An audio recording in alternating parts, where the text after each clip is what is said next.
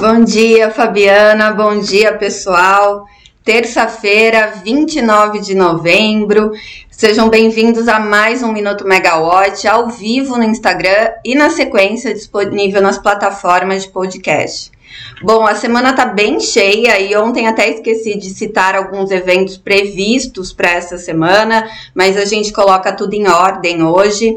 E antes de falar da agenda, né, colocar tudo em ordem, uma notícia que estava sendo muito aguardada pelo mercado era a, a o protocolo do texto da PEC, da transição, né, também chamada de PEC do estouro, que autoriza o governo do presidente eleito, Luiz Inácio Lula da Silva, a excluir as despesas com o programa Bolsa Família do teto de gastos pelo período de quatro anos. Bom, então a PEC foi protocolada ontem e ela prevê a realização de investimentos fora do limite de, é, de arrecadação das receitas extraordinárias por quatro anos e, segundo as estimativas do Partido dos Trabalhadores, é previsto um gasto extra-teto de quase 200 bilhões, né? 198 bilhões com a PEC. Bom, voltando a falar de energia e mas ainda né, no governo de transição, a equipe de energia realizou reuniões nesses últimos dias, tanto com a diretoria da ANEL quanto com a Petrobras, para tratar dos novos planos em curso, né, em torno de novas regras, tanto para a ANEL do sinal locacional e da Petrobras da, da questão da venda de ativos. Quanto ao sinal locacional, a reunião foi muito em cima né, do PDL, foi uma reunião quase que específica para tratar disso, o PDL 365, que foi aprovado pela Câmara e agora aguarda ser pautado pelo Senado, e que revoga aquelas duas resoluções da ANEL que mudam o sinal locacional das tarifas de uso do sistema de transmissão e distribuição. O senador Jean Paul Prats, que integra a equipe de transição se comprometeu com a diretoria da ANEL em emitir um parecer sobre o tema e ressaltou que projetos de decretos legislativos não são um caminho para a discussão regulatória. Segundo ele, há um risco de criar um precedente que vai prejudicar a autoridade e a credibilidade das agências reguladoras, né? Gerando mais insegurança jurídica no mercado e retraindo aí a perspectivas de investimento no setor. Bom, na reunião com a Petrobras, a equipe de transição deu os primeiros passos aí, é, muito pautada nas boas regras de governança, segundo informou a, a própria Petrobras, que também se colocou à disposição para fornecer as informações necessárias para que a equipe de transição conclua um primeiro diagnóstico que vai subsidiar a próxima gestão.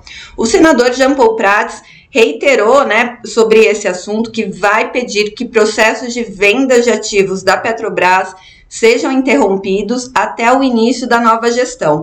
Então, nesse próximo mês que já está chegando, dezembro, ficariam suspensos ah, os processos de venda. Ontem, a diretoria da Federação Única dos Petroleiros, a FUP, marcou um calendário de manifestações contra essa continuidade de vendas. A primeira aconteceu hoje, às seis, é, no Amazonas, em frente à refinaria Isaac Sabá, a Reman. O coordenador geral da federação, o David Bacelar, diz que é fundamental que isso seja suspenso. É, até que o, o, novo governo assuma, porque, segundo o David Bacelar, que integra a equipe de trans, transição também, o atual governo está correndo para fechar tudo antes dessa mudança, né? Antes de 31 de dezembro. Então vamos aguardar também como fica esse calendário sindical da Petrobras. Bom, vamos para a agenda da semana.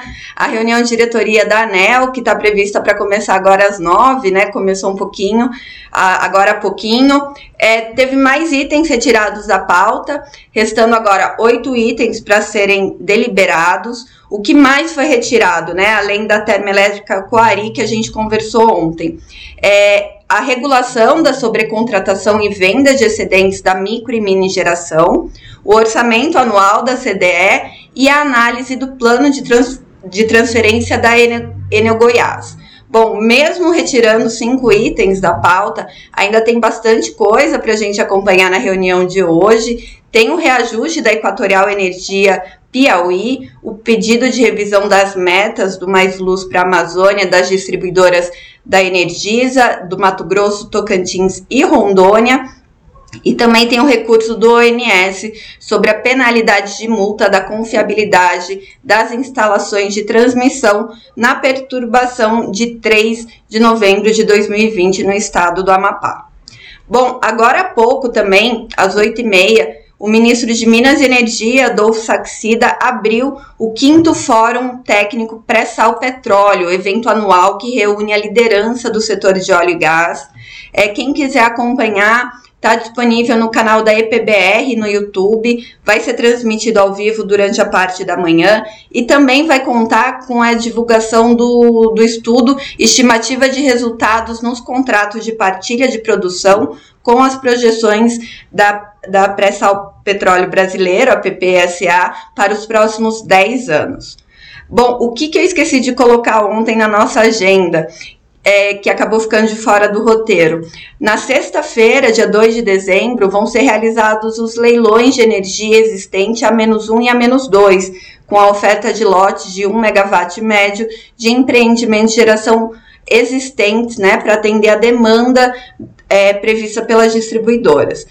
Bom, os leilões são realizados na sequência, né? Primeiro o A-1. O A-1 tem um preço teto definido de 140 reais o megawatt-hora e o início de suprimento por um ano em 1 de janeiro de 2023, enquanto o A-2 tem um preço teto de 150 reais o megawatt-hora e o início de suprimento em 1 de janeiro de 2024 e o suprimento por dois anos. Bom, durante a semana a gente é, comenta mais quais as expectativas para esses leilões. É, era só para a gente organizar a nossa agenda que ficou de fora. Enquanto isso, Camila Mai e Rodrigo Polito, que estão em Portugal acompanhando o EVEX, três horas à frente da gente, já publicaram notícias fresquinhas na plataforma. Um, uma delas é que a portuguesa Galp prevê decidir no início de 2023 se vai é, fechar o investimento de 700 milhões de euros na construção de uma fábrica de conversão de lítio na cidade portuária de Setúbal, em Portugal. É, esse projeto seria uma parceria com a Northvolt com previsão de início de operação comercial em 2026. A segunda notícia é a expectativa de que o Brasil deve fechar um ano com um crescimento de 7 gigawatts de capacidade instalada de geração distribuída. É, esse incremento de 7 gigawatts é na comparação com 2021, também mostra um crescimento de 80% na comparação com o que foi instalado, e a estimativa foi passada pela Renata Rosada, que é diretora de programa da Secretaria Executiva do Ministério de Minas e Energia. Bom, as matérias já estão publicadas na Megawatt, vocês podem conferir mais na, no nosso site. E só para a gente fechar hoje, o que, que a gente acompanha por aqui? Tem o quinto fórum é, técnico pré pré-sal petróleo, a reunião de diretoria da ANEL e a sessão deliberativa, deliberativa do plenário da Câmara dos Deputados com o processo de postergação em 12 meses do prazo para conexão às distribuidoras das unidades de micro e mini geração, a postergação do prazo conforme previsto na Lei 14.300, né, o marco legal da GD. Bom, fiquem com a gente, acompanhem aqui as próximas notícias. Vamos ver também o que mais Camila Mai e Rodrigo Polito mandam de Portugal para gente, novas notícias. Boa terça e até amanhã. Tchau, tchau.